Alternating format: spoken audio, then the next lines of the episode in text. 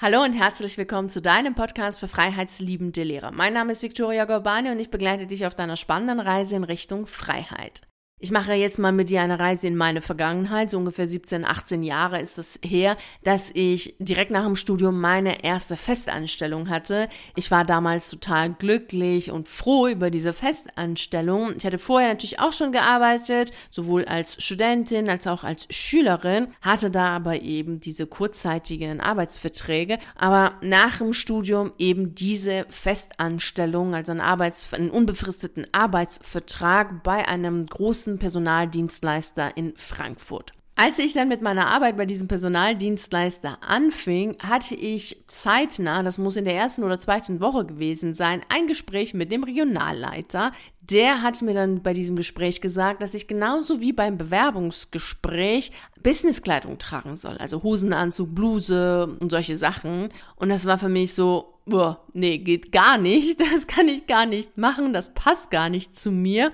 Und da habe ich dann schon mal das allererste und wichtigste in meinem Leben gelernt für die Berufswelt, aber natürlich auch für außerhalb der Berufswelt. Aber das hatte ich schon damals außerhalb der Berufswelt gelebt. Aber im beruflichen Kontext hatte ich noch sehr stark den Gedanken, dass es wichtig ist beim Bewerbungsgespräch und auch in der Probezeit, sich eher so anzupassen, also das zu tun und das zu sagen, zu machen, so was eben passt zu dem Unternehmen oder was, was eben gewollt ist, natürlich bis zu einer bestimmten Grenze, ganz klar, aber eben nicht authentisch zu sein. Und erst dann kann man ja authentisch sein, wenn so die Probezeit vorbei ist. Und da habe ich gemerkt, wie falsch das ist, weil wenn ich schon im Bewerbungsgespräch mich so angezogen hätte, wie ich mich immer anziehe, also eher bunt, eher sportlich leger und eher eben nicht mit Hosenanzug und eher so dunkelblau von den Farben oder weiß und grau, also oder beige. Also ich liebe Farben und ich habe Farben an. Also, das kennst du ja. Ich habe immer irgendwelche Farben an, also grün, rot, orange oder so, aber eben nicht äh, grau, und, und weiß, dann wäre es ja schon im Bewerbungsgespräch klar gewesen, dass, dass das vielleicht nicht passt. Oder man hätte drüber geredet oder so, weiß ich jetzt nicht. Aber auf jeden Fall ist es total wichtig, das kann ich dir jetzt schon mal mitgeben, für den Fall, dass du jetzt in so einer Situation bist, dass du vielleicht in einer Probezeit bist oder dabei bist, dich zu bewerben, weil du dich beruflich neu orientieren möchtest oder einen Berufswechsel jetzt aktiv dabei bist, das voranzutreiben, dass du authentisch bist, dass du wirklich dich zeigst, wie du bist. Natürlich von deiner besten, schönsten, tollsten Seite,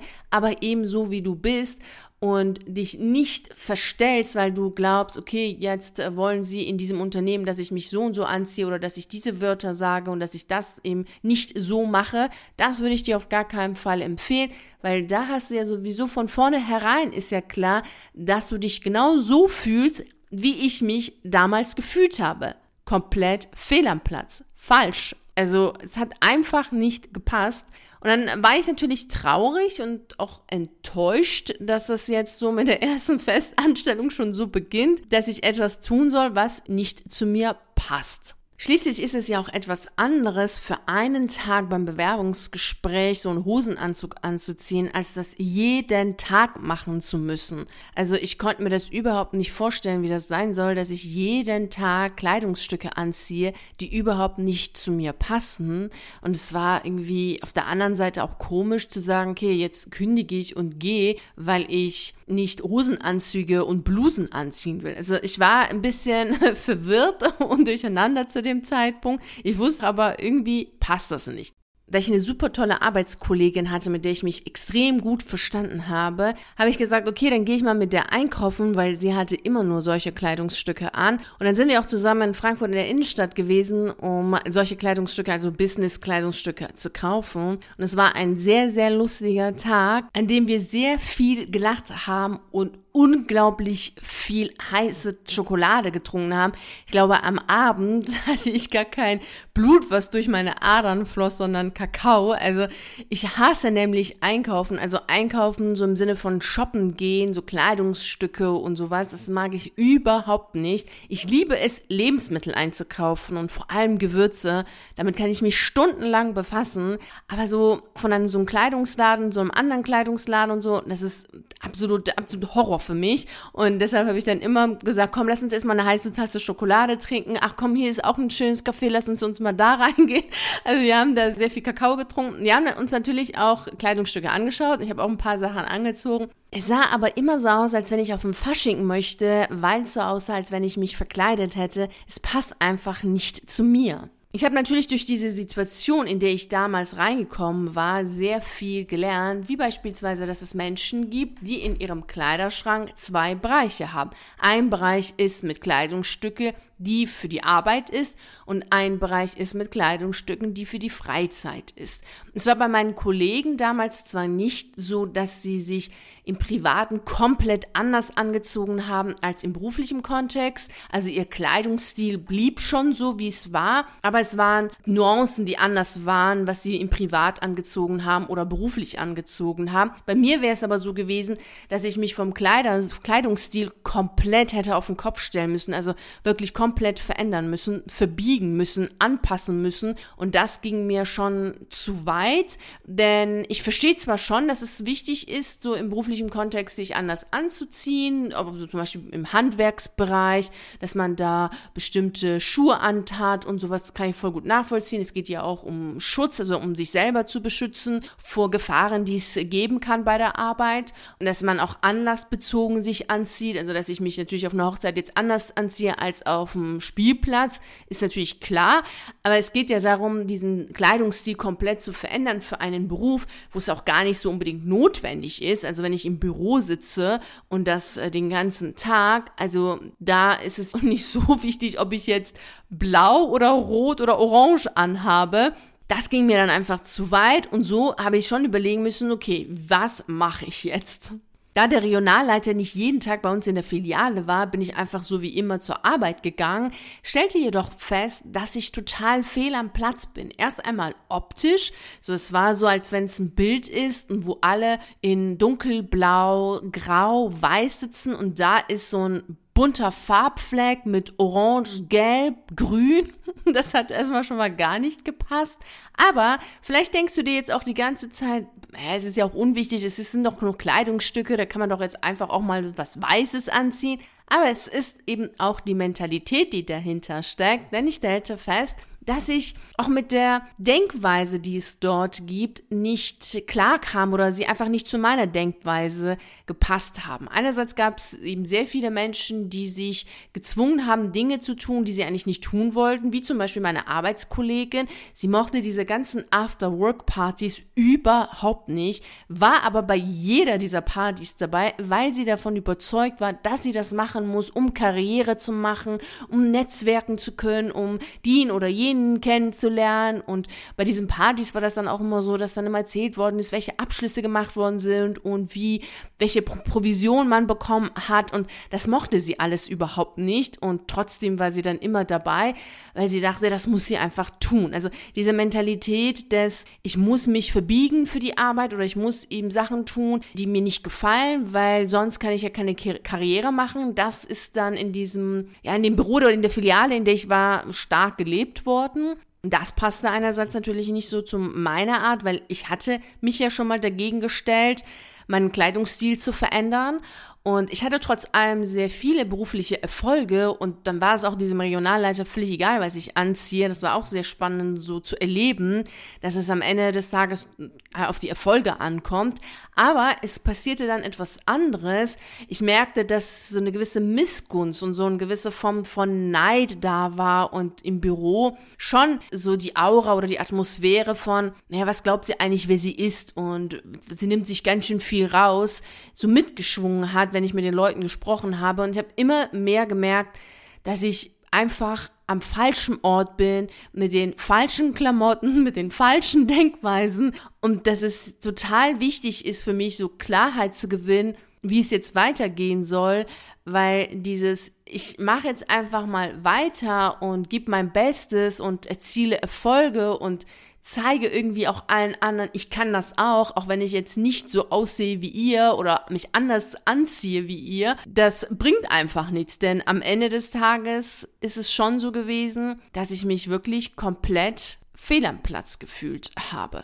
Und interessanterweise führt dieses Gefühl bei sehr vielen und vielleicht auch bei dir dazu, dass wir mehr leisten als andere, weil wir hoffen, natürlich unbewusst, dass wir dadurch Teil des Ganzen werden oder dass wir dadurch aus diesem Gefühl am falschen Ort zu sein herauskommen können, indem wir ganz viel leisten, sehr viele Erfolge erzielen und so vorzeigemäßig arbeiten. Vielleicht geht es bei dir jetzt genauso. Also schau mal, wie du arbeitest und wie sehr du dich anstrengst und wie sehr du Zeit und Energie in deinem Beruf reinsteckst, gerade weil du denkst, ja, du passt da nicht rein, du eckst immer wieder an und äh, fühlst dich eben fehl am Platz. Wenn du seit einiger Zeit das Gefühl hast, fehl am Platz zu sein, dann spürst du deutlich, dass du an einem Punkt angekommen bist, an dem du eine Entscheidung treffen musst. Denn sonst lebst du die Zuschreibungen, die dir andere geben und wahrscheinlich möchtest du das nicht. Und genauso war es auch bei mir damals, dass ich natürlich diese Zuschreibungen nicht haben wollte und auch nicht danach leben wollte. Also ich wollte nicht diejenige sein, die anders denkt, die aneckt, die so komisch ist, die immer so ihr Ding macht oder so. Ich wollte diese Zuschreibungen nicht haben und ich wollte auch nicht in diese Rolle reingedrängt werden und diese Rolle spielen spielen. Und somit war es für mich klar, okay, ich muss mich jetzt mit meiner Seele verbinden, Klarheit schaffen und mutig diese Entscheidung auch treffen. Und da habe ich mir diese sechs Fragen gestellt, die ich dir jetzt stelle. Und anhand dieser Antworten wirst du auch verstehen, warum du überhaupt in dieser Situation gekommen bist, dass du dich fehl am Platz fühlst. Denn mit diesem Gefühl möchte dir deine Seele etwas ganz Bestimmtes sagen. Was das konkret ist, was dir deine Seele sagen möchte, wirst du anhand deiner Antworten herausfinden. Deshalb setz dich jetzt an einem wunderschönen Ort hin, mache es dir gemütlich, achte darauf, dass das ein Ort ist, wo du deine Ruhe hast und wo du auch einfach sein darfst und beantworte ohne groß nachzudenken diese sechs Fragen. Am besten hast du auch noch einen Stift und Papier, so dass du dir zeitnah deine Antworten aufschreiben kannst. Dann hast du sie schwarz auf weiß und kannst damit auch später gut arbeiten. Atme einmal tief ein und tief aus und richte dein Auge nach innen, also schau mit deinen inneren Augen auf dich und das liebevoll und wohlwollend, genauso wie du auf einen Menschen schaust, den du liebst. Und jetzt beantworte bitte diese Frage. Bist du froh darüber, so zu sein, wie du bist? Oder wünschst du dir so zu sein wie deine Arbeitskollegen oder wie ein ganz bestimmter Mensch? Schreibe dir sofort deine Antwort auf, ohne groß nachzudenken. Dann kommt hier die zweite Frage. Was glaubst du an dir selbst ändern zu müssen, damit du dich bei deiner Arbeit wohl, gut, passend, richtig fühlst?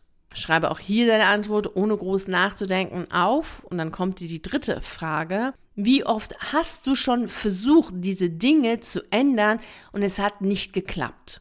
Ich habe dir dazu ein Beispiel gegeben aus meinem Leben hinsichtlich des Kleidungsstils.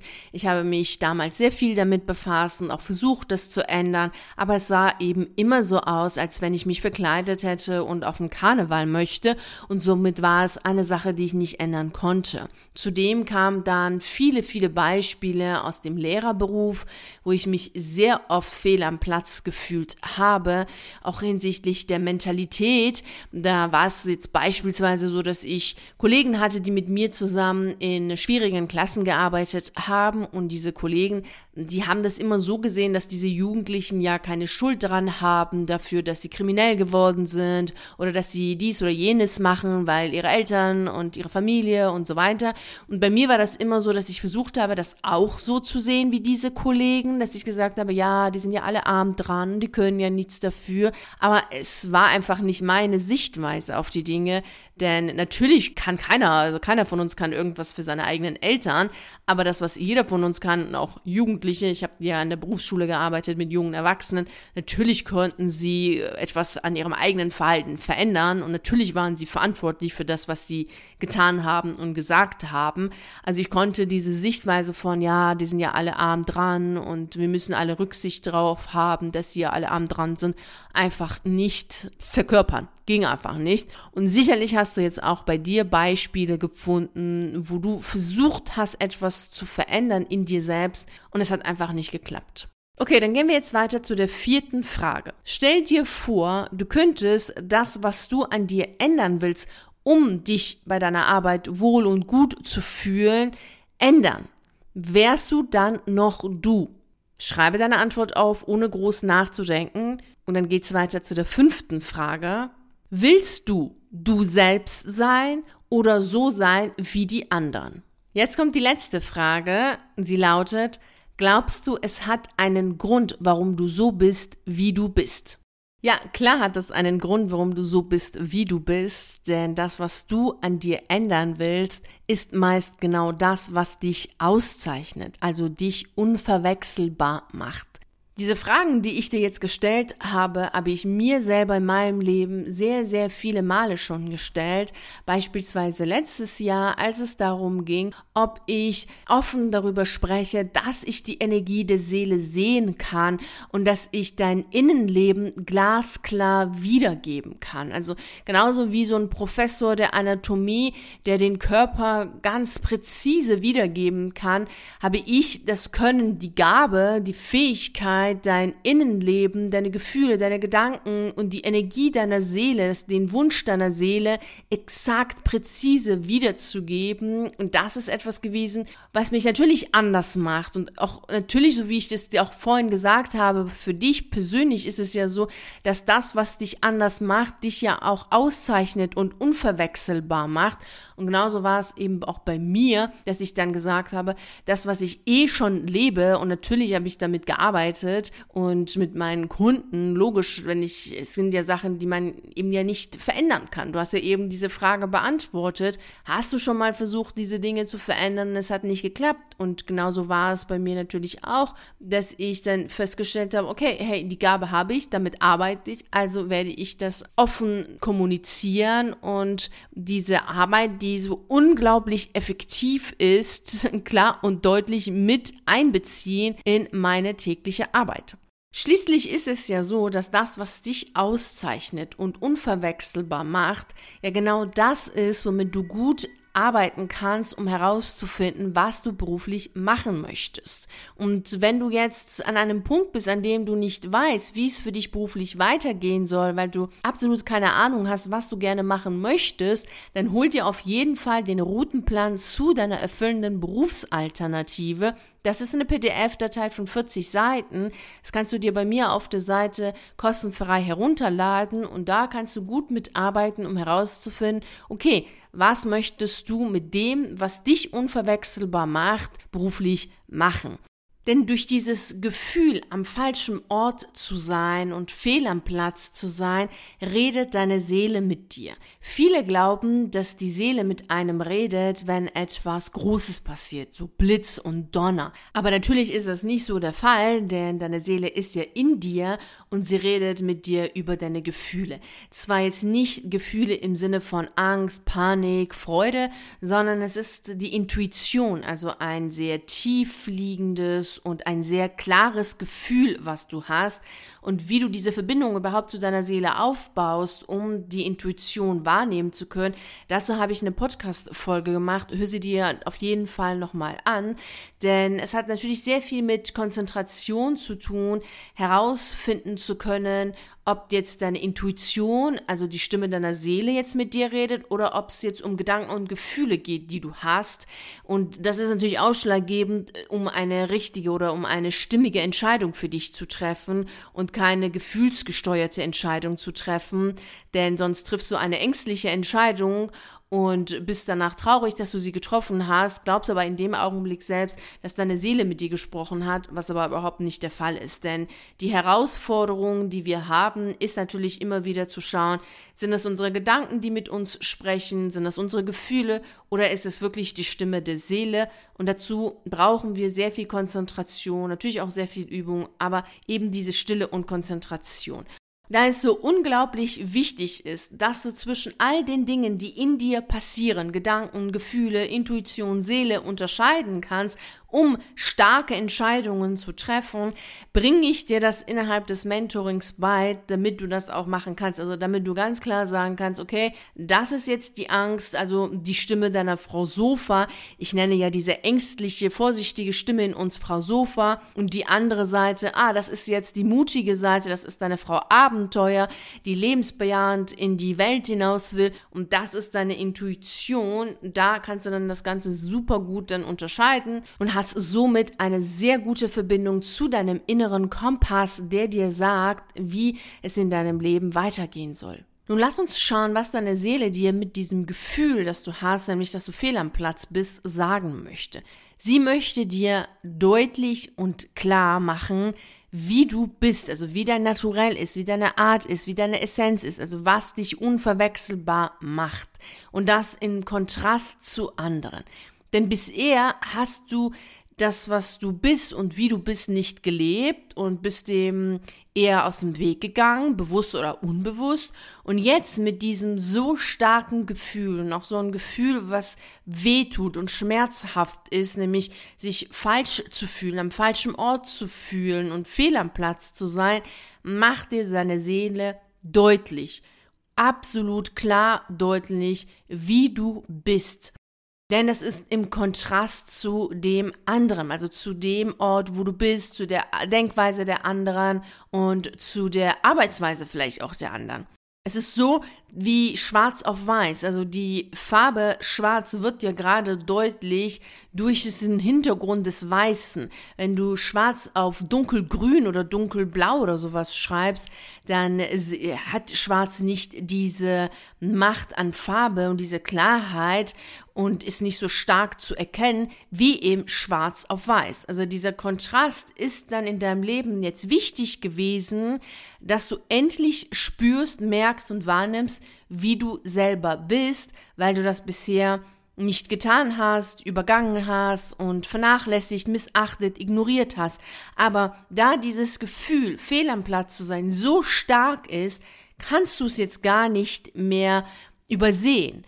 Und daher ist es extrem wichtig, dass du nicht in die Haltung der Selbstkritik gehst und dich selber fertig machst, weil du das Gefühl hast, boah, du müsstest jetzt auch so sein wie die anderen, sondern dass du in die Haltung gehst, dass du dich annimmst, so wie du bist, dass du die Fragen, die ich dir vorhin gestellt habe, beantwortest, dann weißt du ja auch, wo du oder in welchen Punkten du Anlass bist. Und das ist genau das, was dich auszeichnet. Und damit kannst du wirklich extrem gut arbeiten, um herauszufinden, was du gerne beruflich machen möchtest. Schließlich spricht ja deine Seele nicht über das Gefühl, des sich fehl am Platz zu fühlen, damit du an dem Ort bleibst, dich quälst und dir dich selber anzweifelst und mit aller Macht versuchst jetzt das Schulsystem, das Beamtensystem, das Unternehmens, die Unternehmensphilosophie zu verändern, sondern sie möchte dir auch damit sagen, hey, geh weiter woanders, wartet auf dich etwas anderes und dieser Ort ist einfach nicht der richtige Ort für dich. Und deine Seele kann nicht anders mit dir reden als über diese Gefühle, denn äh, die Seele hat ja nicht die Möglichkeit, mit dir so zu reden wie ich. Und mit Blitz und Donner, da kommt sie auch nicht viel weiter, weil auch das würdest du ja nicht wahrnehmen. Es ist ja ein Gefühl, was aus dir herauskommt und deine Seele ist ja auch in dir. Somit ist es klar, dass sie mit dir auf diese Art und Weise spricht. Das heißt, es ist gleichzeitig auch der innere Ruf, weiterzugehen und zu schauen, was ist deine Berufung. Wenn du dich fehl am Platz fühlst in deinem jetzigen Beruf, dann solltest du deinen Schlussstrich ziehen und der Sehnsucht deiner Seele folgen, denn mit diesem Gefühl mach sie dir deutlich, das ist der innere Ruf und es geht für dich weiter. Und genau das solltest du tun, weitergehen. Und dabei wünsche ich dir natürlich wie immer viel Freude und Erfolg. Vielen herzlichen Dank, dass du bei der heutigen Reise in Richtung Freiheit dabei warst. Ich freue mich natürlich sehr drauf, dich auch nächste Woche Montag um 6 Uhr hier zu treffen, um mit dir die nächste spannende Reise in Richtung Freiheit anzutreten. Bis dahin freue ich mich sehr, wenn wir uns auf einen der YouTube-Videos sehen oder auf einen der zahlreichen Artikel auf meiner Seite lesen. Ich wünsche dir einen wunderschönen Tag und nicht vergessen, mach dein Leben zu einer atemberaubenden Reise. Ciao.